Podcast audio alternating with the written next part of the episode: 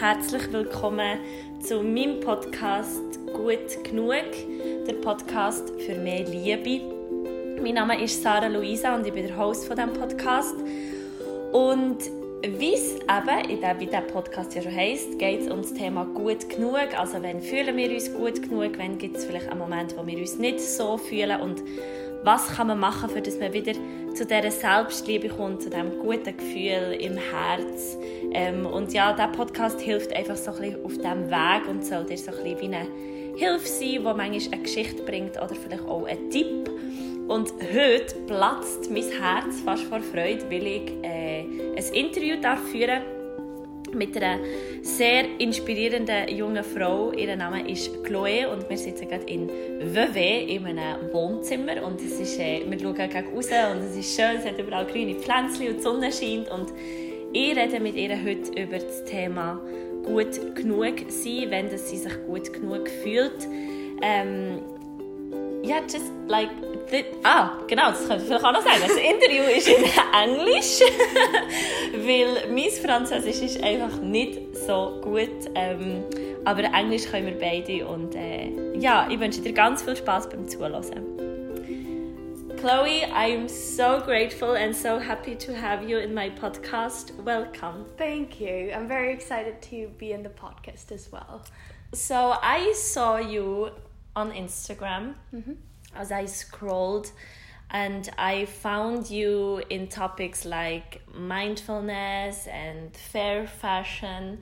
And then I went to your YouTube channel and I was like, you had me in the first minute because you're like so. so uh, I think we have kind of some things in common because mm-hmm. we are like happy and we are like, we want to share our passion. Yeah. So what would you say is the most the biggest motivation to do what you do now? So i think that for sure a question i get a lot is how do you get motivated to do what everything that you do? Mm-hmm. and um, to me motivation is not something that's just in me. It's something that comes from action. And if you want to be motivated then take actions. And the more you do stuff the more you're going to be motivated to do more. I feel like sometimes when I get unmotivated, it's just because I haven't created or I haven't moved. I find that like either creating things or moving my body or just taking action, doing something, it gets me into a rhythm. And that's the result of all these actions that motivate me to keep going. But it's, you don't have to have motivation to start doing something. Yeah. Motivation comes when you take action. Yeah and what where like take us with you where where were you like 10 years ago? Where did this happen when because i i i checked a lot of your youtube videos and mm -hmm. you do it both. You do it in english and you do it in french. Yes. And you have i think more than 350 videos now. Mm -hmm.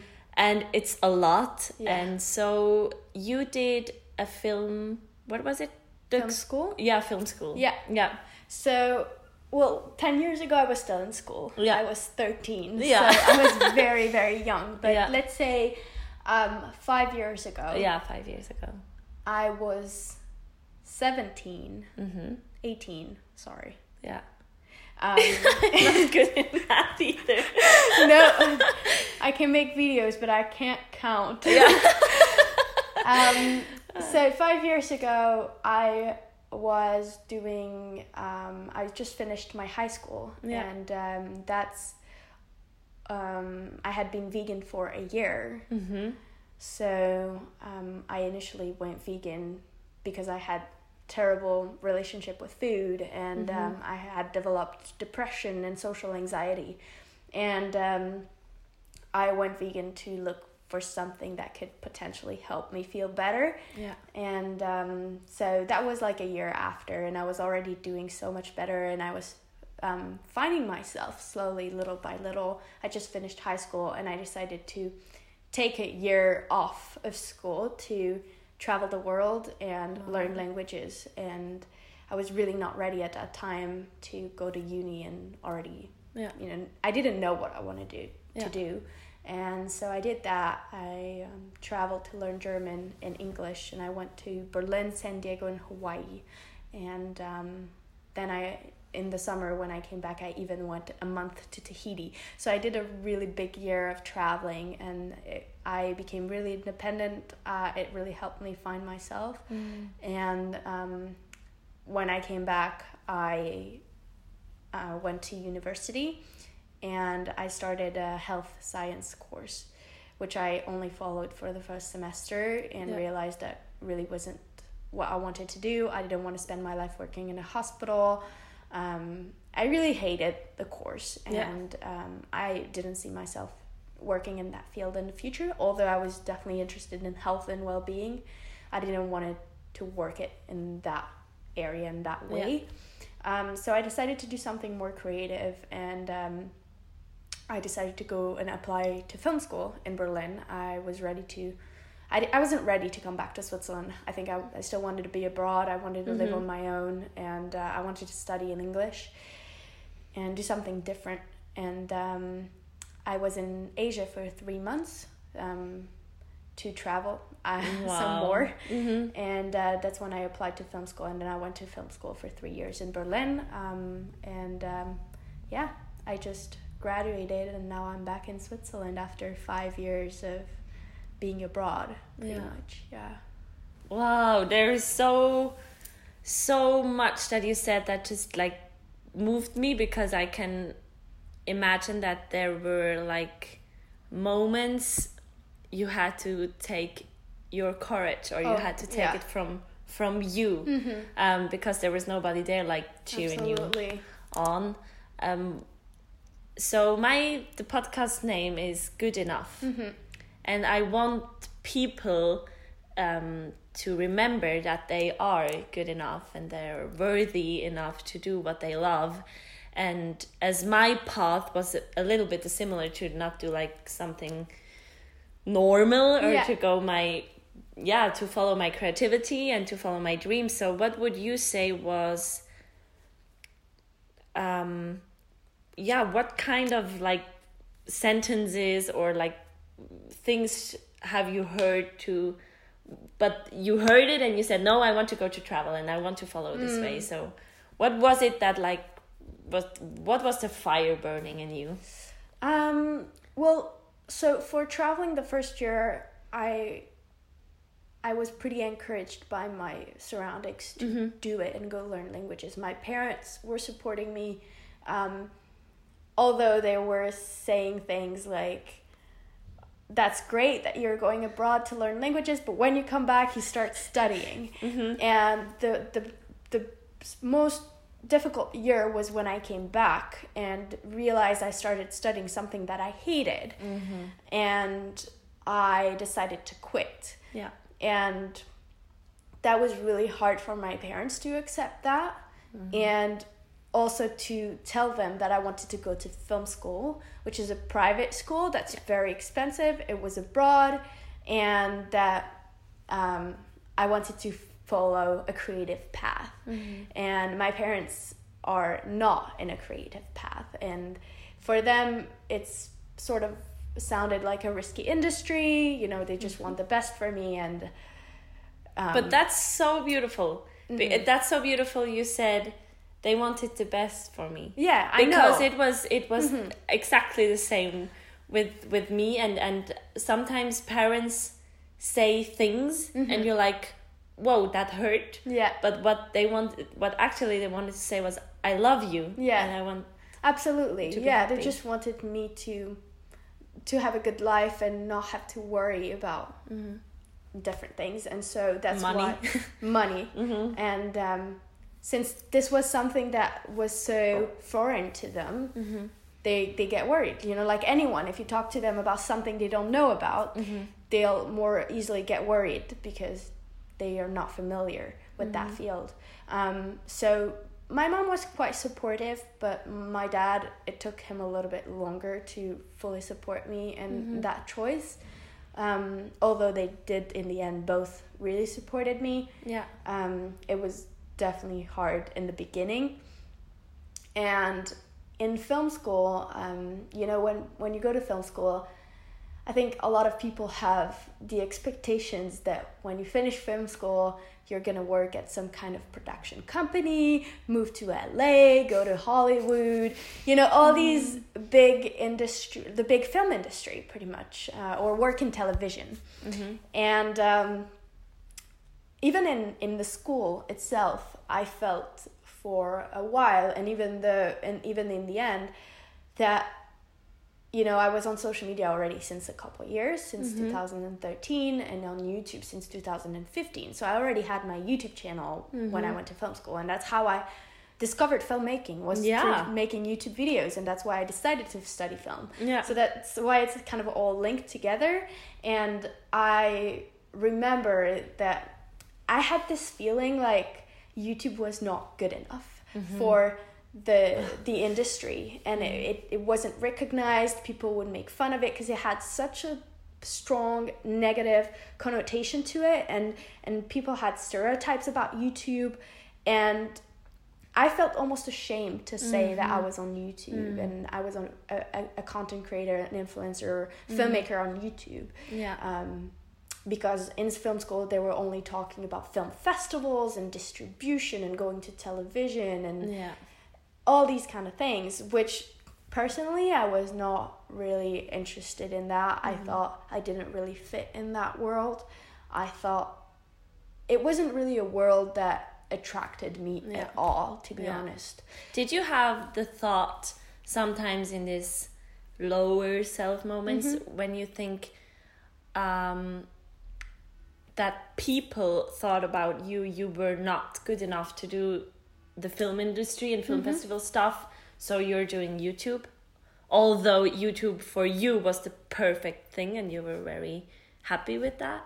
uh, can you reply the yeah question again um like um because i had a little bit the same with my Yeah. Acting and as i said you before when we were chatting it, it's it's the first year now that i really feel confident to say i work as an actress Okay. because for me it was always like yeah you can't say you work as an actress when you're not like on a big Yeah. screen and you're like uh everyone knows your name and Absolutely. you're like Oh, yeah. yeah. so mm-hmm. so i i always for me it was okay actress is this and what i lived and what i worked mm-hmm. wasn't my expectation and so Mm-hmm. I always thought yeah maybe I, i'm just not good enough to do Yeah. this so i do that because okay. i but but i loved what i was doing so that was my question if you thought yeah i'm just not good enough to do the film festival thing Hmm. so i do youtube but you loved youtube so you Yeah. maybe now you switch the perception and you think yeah. Yeah. no youtube is fine and it's big and it's perfectly it fits for me and So- it has nothing to do with my skills Yeah. So I think there's. I didn't think I wasn't good enough to go to the film festivals. Mm-hmm. It's more like I didn't feel like I had enough experience. yeah Um, I knew I was capable of doing it if I really wanted to. I didn't really doubt myself about that. Yeah. It's more that I felt like YouTube was more where I was drawn to, Mm. and that was a community and a, a and a platform that I really enjoyed, and it wasn't like a plan B for me. yeah You know, it was Yeah. it was more Oh, like that was one. the that was the main thing that I loved, Yeah. and and so now I kind of had to adapt to my film school standards of going to festivals and applying to them Mm-hmm. because that what that was what I was required for. Yeah. Mm-hmm. Although I had such a big audience on YouTube, um, but obviously, as you said, it's really hard to tell people, yeah, I do. I'm a YouTuber or I do the or it's my full time job when you don't really make a lot of money off of it or when Mm. you don't have a lot of people following you you lose credibility like Yeah. people unfortunately they look at numbers and Yeah. um, they will trust you more or less on you know depending on your stats. And that's very annoying. Mm. um, but i always knew this was what i wanted to do. Yeah. and this is this was what i was going to be doing. And i was going to do anything to make it happen. And i knew that over time if you put time and effort into something you love it's going to pay off. Yeah. and yes it's not showing right now and it's very frustrating although i work hard. Yeah. But i knew that eventually, you know, the compound effect. I don't know if you've read that book. It just comes back right to you. Yeah. And that's what I've been experiencing for the last year and a half. Um, I I started being consistent on YouTube very regularly now since the beginning of 2018 Yeah. and I have re- like gathered the um, result from all this hard work only recently. Yeah. I mean, I've had already some hints about a year ago and six months ago that it was working and it was improving and it was growing, but not to a point where I could tell myself, yeah, okay, I'm doing just YouTube. This is my full time job Yeah. now. Yeah. I'm not having any other side jobs because I had side jobs along with my studies in Berlin as well. Yeah. Um, and when quitting, when finishing graduating uni, I thought, you know, I don't want to apply to side jobs, but I thought maybe I should have a side job um, just to make sure, you know, like, and then do YouTube so I don't put pressure on YouTube to bring me Yeah. money, Mhm. um, but just so I have some basis. like Backup s- plan. backup plan Yeah. and a base salary every Mhm, month that mhm. comes in Mm-hmm. and not rely everything onto YouTube and social media. And like within a week, I think that my uh, uni was finished. Mhm. My YouTube started blowing. Yeah. A video of mine went viral, Mhm. and um, yeah, and since then it's just been exploding. So Yeah. I have also came to the conclusion also before that I as I was coming back and I realized this all of this was growing, I was like, Chloe, you don't need a plant B. Yeah. Yeah. Yeah. And even if you did, I think that the fact of telling yourself you don't have one and you don't need one, Mhm. you will put so much more work and effort into making that thing that you love, Love work Yeah. that it's going to be so much more powerful. Yeah. And I suddenly forgot about all these job opportunities that I could have had that didn't work out and I was like this is all happening for a reason. Yeah. And this is what I'm supposed to do and I'm not going to look for anything else because that's what I want to do and I'm going to be working at it. High five for that. Thank you. Oh, I love that. That was that, that was so much. Oh, I can so. oh, oh, you're speaking my mind um from my heart. It is like oh yeah, I oh, oh yeah yeah I know. I I'm, I'm I do. I have to be conscious to not only to not always say like yes yes Yeah. yes yes yeah, but um. What what I think is very inspiring because you you you talk about a lot of topics. You talk about um, the vegan lifestyle. Yeah. I'm, I would say a ninety percent vegan because I love cheese, and as a as a mountain girl, sometimes I eat cheese. But uh, it's it's I have gained so much awareness and consciousness in in buying and eating and and um, so you talk about that, and then you talk about your bullet journal Yeah. And then you talk about your lifestyle as living in Switzerland. And it was so funny to see someone who lives also in Switzerland but in a different part to say oh ah in Vevey. Ah yeah. Oh you have the lake. Oh yeah that's so pretty. So, and um the the last um, video I, I saw was the one where you were um, fitting your mom's clothes. Yeah. and these pants are from my mom. So, Yay! so it was, yeah, so inspiring. And I was sitting there with, oh yeah, this looks very good. So yeah, head over to her channel and check it out. And but what, where did because that's what I'm struggling a bit right mm-hmm. now. To, I have this thought in my mind to only speak about one thing. Mm-hmm. But as we talked before, we have so many interests or so many Yeah. topics. And what would you? How did that come? Did you just like, oh, I film everything, or or or I go, I look what my community likes, and then I Yeah. do this kind of stuff. So how did that come? So I'm definitely thinking a lot about this um, at the moment because I find that it's very important to stay in a niche on Yeah. social media. And Yeah. Although I do have a certain personality and um, a lot of my content is all related to uh, sustainability and self improvement, I still have to narrow it down. I personally find, Yeah. and and I want to. Um, so for example, the bullet journaling, I was doing this for a year and a half, and it worked quite well, and Yeah. people responding quite responded quite well to it.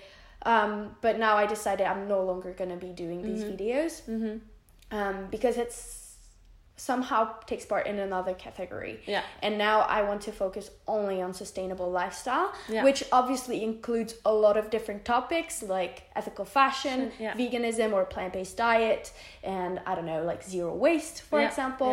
Um, slow living, things like that up upcycling. upcycling, fair fashion, ethical fashion. So that's really something um, that I want to focus on right now, and that everything comes back to that. Yeah. Um, I, I still want to keep it not broad, but like open because, Mm-hmm. um, or open, but to the point where it always come back to sustainable lifestyle. Yeah. Because um, my lifestyle is not like back in the days. I was all about having a vegan diet and Yeah, the yeah. vegan lifestyle. Yeah. And you know now I've been doing this for six years, and what I eat is is just a small part of my life. I don't really think about it Yeah, that much yeah, anymore. yeah. It's just natural, and I have It's beautiful how it changes. Exactly. Yeah, it and I think that there are many other um, aspects of your life that you can work on in terms of sustainability Yeah. and conscious living and mindfulness that I don't want to just talk about one thing. Mm-hmm. Um, I want to talk about these things that I'm interested in, and I think that it's really important because now, you know, you see a lot about veganism Yeah. already, and it is very interesting and very valuable content and Yeah. i get a lot of questions so people are different definitely interested in that topic Yeah. However i don't think this is the only thing and that's not the only thing i want to talk about Yeah. you know so that's Yeah. why i decided to open it a little bit more um, to just lifestyle in general but keeping it conscious and sustainable Yeah. and how you can improve different areas of your life to be to have a less of an impact on Yeah. the environment Yeah. yeah That's that's beautiful. That's inspiring. mm-hmm. I had this um, moment when, as when when I was like in fifth grade or mm-hmm. something, my teacher told me. My teacher, who was at the same time my godmother, mm-hmm. um, she told me, "Oh, Sarah, you're such a minimalist." And for me, it was this stamp of you're not doing enough, you're not mm. learning enough, you're not like investing enough time in your homework. And i was like oh, oh being a minimalist is something bad. And one week ago um, i was in a workshop where we we we talked about these belief systems and all these voices in in in in yeah in our heads or like they're telling us things that don't really bring us further. And i I really I came to the point where I could change like this sentence from yeah, but I want to be a minimalist. I want to be like I want to know how can you improve your lifestyle to more sus- what was sustainable Thank you. And like all these less waste and and less meat, less cheese, less less like everything that is causing pain to someone or to to somebody or to the great um, whole. So that is pretty nice to to learn and to be on a on the way. Um, and we talked a little bit about our lifestyle as freelancer.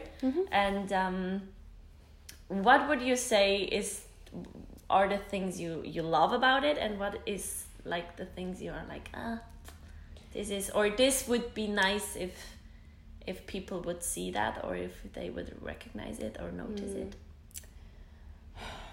I think that it's well, I love what I do, and I, as I said, I wouldn't trade it for anything else right now. I, I love what I do, and I'm willing to put the time and effort into my work. Um, I think that, well, one thing that's been upsetting on social media recently to me um, doesn't happen too much. To be honest, I'm very lucky to have a very positive and loving and supporting community.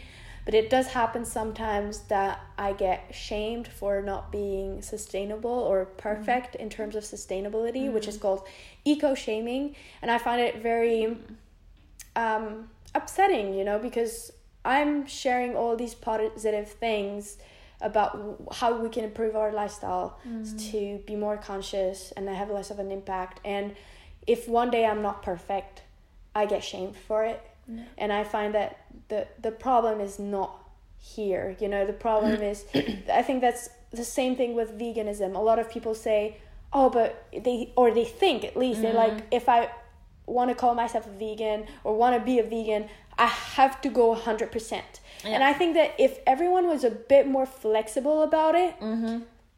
a lot more people would try eating more vegan or more plant-based during the week or I don't know, 80%, 70%, 90%. Mm-hmm. I think people are scared. Exactly. Yeah. People are scared because they think, oh, if I do this, I have to do it 100%. Yeah.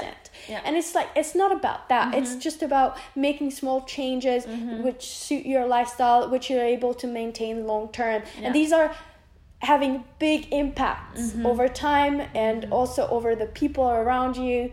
Um, and I think that's really important. And I'm not judging of anyone who's not 100% vegan or Also with 100% fair fashion, it doesn't need Exactly. to like put it all Exactly. away and yeah. yeah you shouldn't throw away your Yeah, clothes that's yeah. e- that's counterproductive it's Yeah. even more polluting so just keep wearing the things you already own Yeah. and And maybe with next time when you have to buy a T-shirt, then do the homework and, Exactly. and have a look where do I educate can I- yourself yeah, maybe yeah. buy from a, a fair fashion brand if you Mm-hmm. um, have the money if you don't even more sustainable buy secondhand Yeah. um, and um, there are many ways that you can do it without having a big budget either like Mm-hmm. people think that all these sustainability vegan fair fashion is so expensive but there are so many other things that you can do and there are so many options within these spectrums Yeah. that you can do and like m- pretty much everyone has access to these Yeah.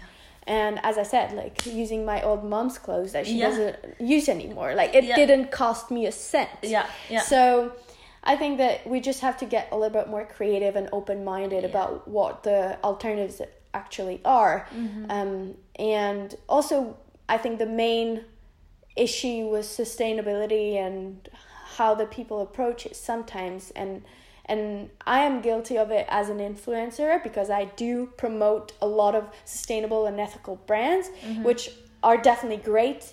However, all sustainable brands, all sustainable companies they do somehow also have an impact Impact, because yeah. they're also producing things from resources although they're recycled or new resources that are more biodegradable or anything like that they are still creating and producing new stuff Yeah. and i think we all have to focus on ourselves and how uh, the way we consume it's i think that definitely fast fashion is a problem um, but the biggest problem is how we consume it Yeah. the biggest problem is that we consume it mindlessly and we Yeah. just buy stuff because it's cheap if everyone was consuming fast fashion in a conscious sustainable way Yeah.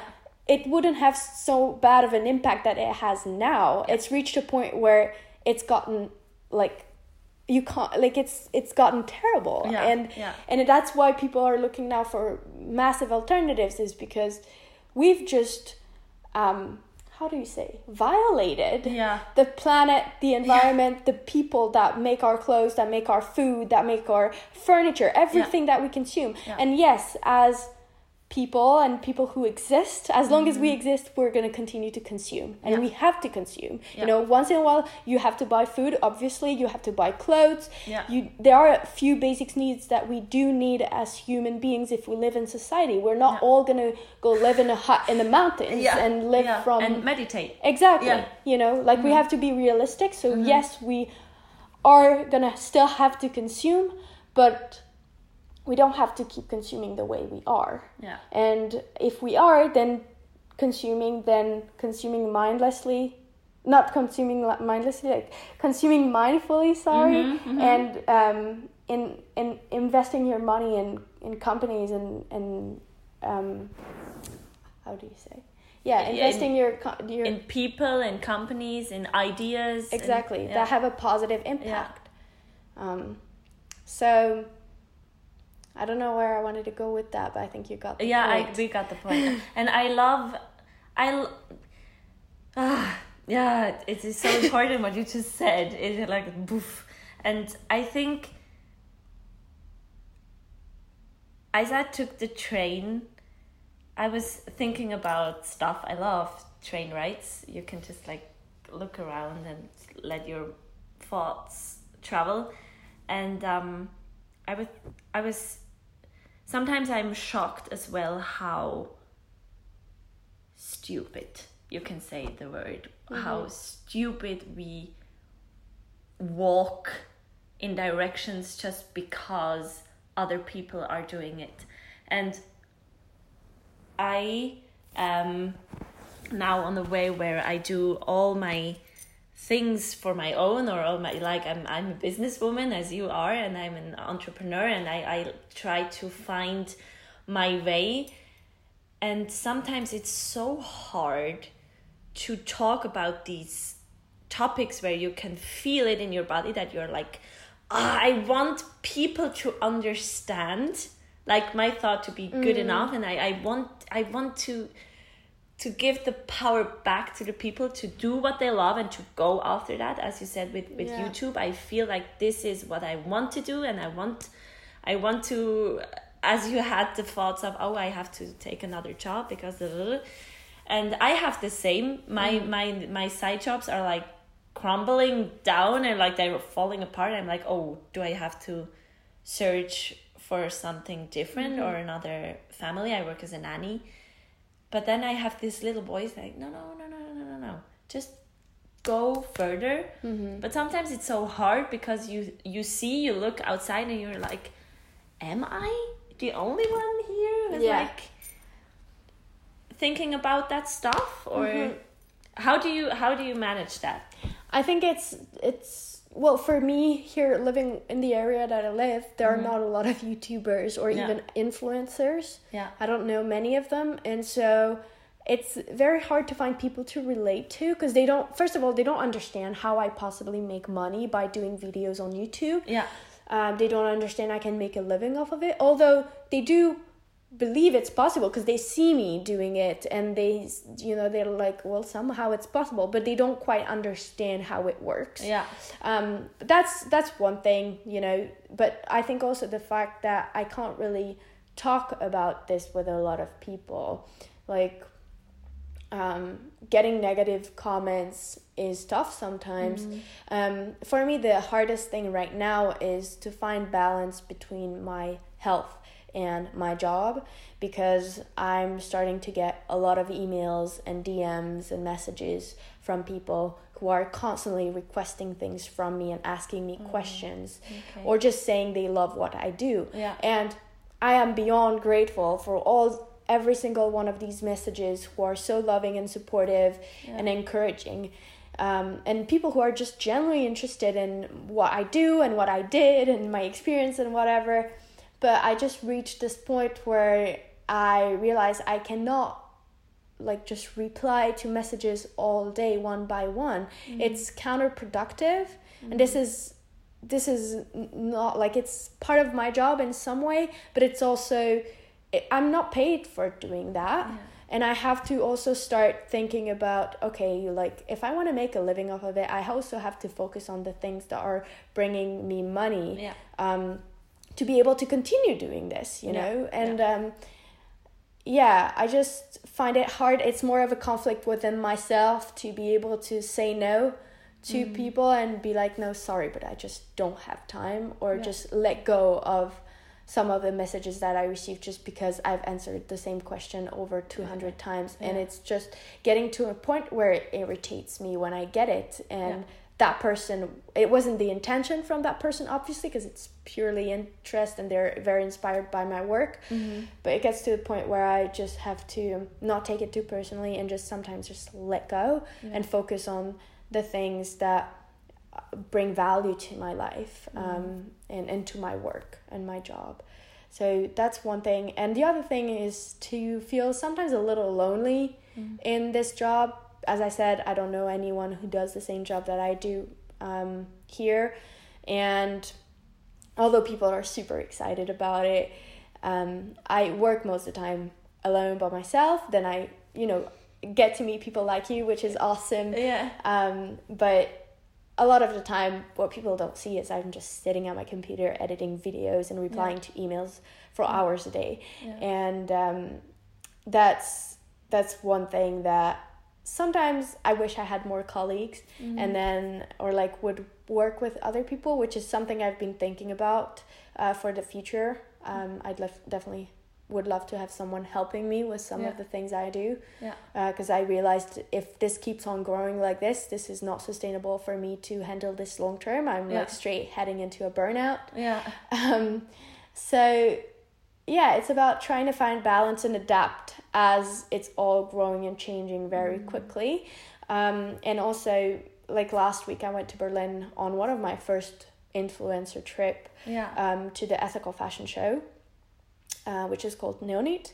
And I was there with an organization, and I got to meet well the people from the organization along with other bloggers and influencers, which was really really nice because I thought, well, that's great because I get to meet people who do the same job I do, so we don't understand each other, um, in terms of work perspective, and and I think that's really refreshing and very nice to be hanging out with people who do the same thing you do and be like, okay, well, I'm not the only one doing this out Yeah. here. Yeah. Um, there are other people, and um, yeah, it's very encouraging. I just, um, yeah, sometimes I wish there were more people doing it so it was more accepted socially. Yeah.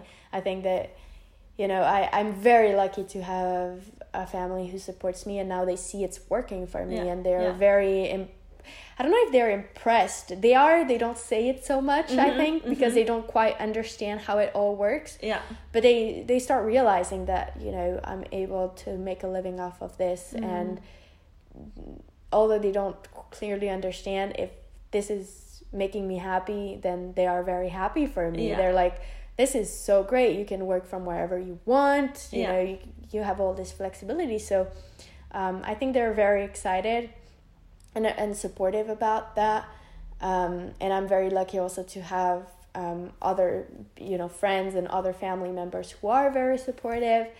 Um, i rarely get negative comments about you know when i really get um, express myself as being a full-time influencer and that's how i've been presenting myself recently Yeah. um, I'm not scared of saying that anymore because I I believe in myself and I believe in what I do and and I love what I do. So I'm proud of saying this. And yes, there are always going to be people who have this bad um, stereotypes about um, you know influencers, but I think in any job Uh, it yeah. will come Yeah. and um, and I and, and I don't have doubts about who I am and what I believe in, and I I think that what I do is valuable. I receive messages and comments from people who you know have said to me that it's helped them or it's inspired them to you know eat more plants Yeah. or um, go to thrift shops Yeah. and and I'm like if I can do this and inspire people to have a better impact and especially younger people Yeah.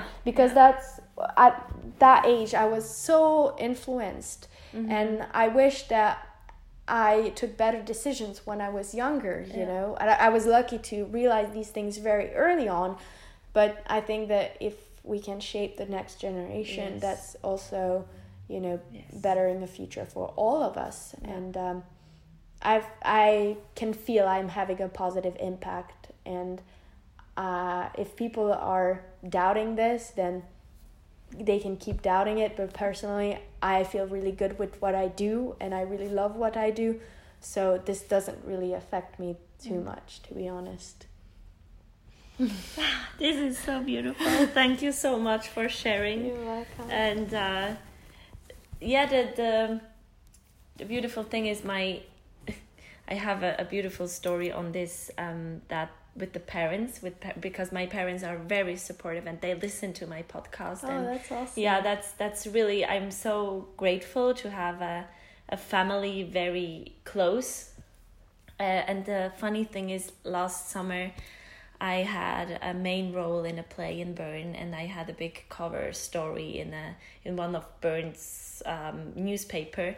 And my face was really big and my name was written down and i i don't give a lot. I think oh yeah you're cool. Nice. Yeah.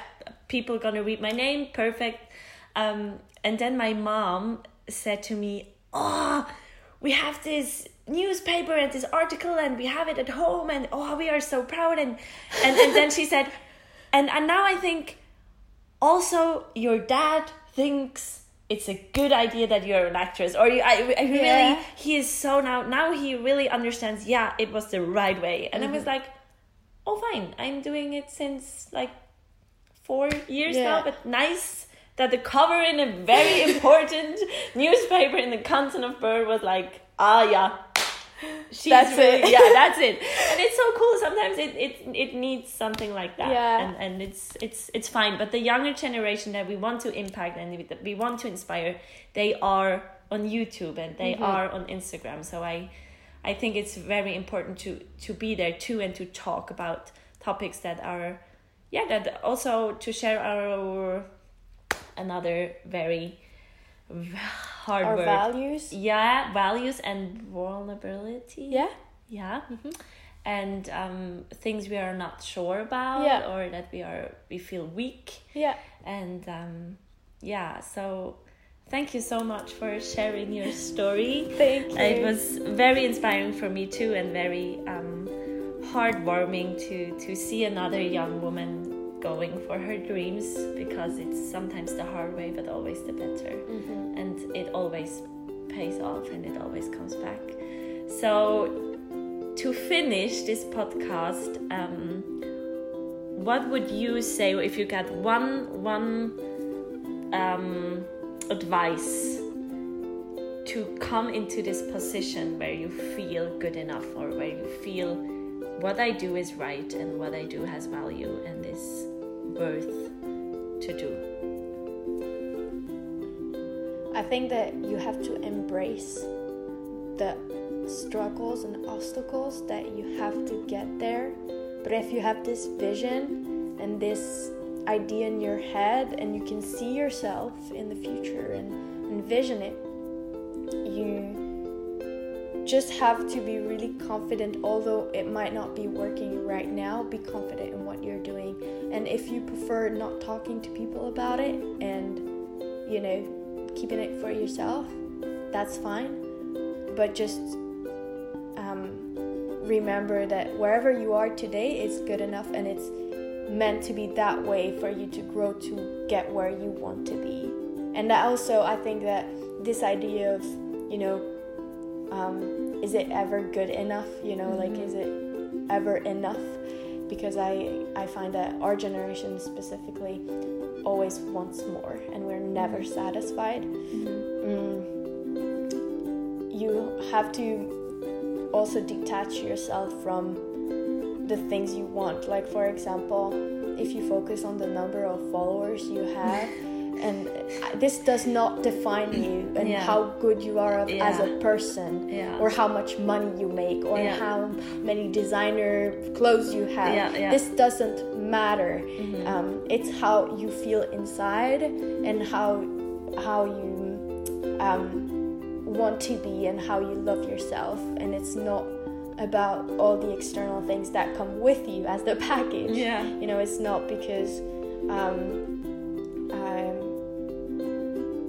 how do you say you haven't reached a certain material or um, number Yeah, yeah, that you're not good enough. yeah. Being good enough is within yourself, and that's not something that will be Shows attained. outside. Exactly, Yeah. not be attained by a number on the scale or on your social media or in your bank account. Account, you yeah, know? yeah. It's more something you feel. Mm-hmm. And to feel good enough, you have to start practicing self care and self love by doing things that make you feel good and make you feel worthy and make you feel confident. When you feel confident, you don't doubt yourself anymore. Yeah. Oh, I could like. Could we talk the whole afternoon? that would totally um boof the frame of my podcast. But it is. Oh, it is so many. We do it that. We do that again. Yeah. Um. So, how can my listeners find you? So you can find me on both YouTube and Instagram at Chloe Kian. Kian is spelled K I A N, and Chloe with a C H uh, in the beginning. And I will. I will notice it in the show notes. I will That's write it down. perfect. and that's it. That's it. Yeah. Uh, Chloe, thank you so much. Merci beaucoup. Thank you. for this uh, for this talk and for your story and for sharing and for for being so authentic and and glowing. Thank you for Um, having it me. It was a blast, and thank you for me to come to Vevey yeah. on this beautiful Thank you day. so much for transporting yourself Yeah, until here. I wanted to meet you in person. It's always it's always better, and the yeah, whole absolutely. the whole atmosphere and the whole like energy of the podcast and goes into my phone and then into the headphones of my listeners and that's what I love most. So thank you so much for having me. I wish you a wonderful summer. As we talked, we have a lot of events coming Yeah. and of things to do and I wish you the best luck in your work and a lot of fulfillment and success and uh, yeah, I hope we I, I'll, I'll definitely see you on YouTube Yeah. but uh, maybe we'll meet again. Thank Yeah. you so much. Thank you.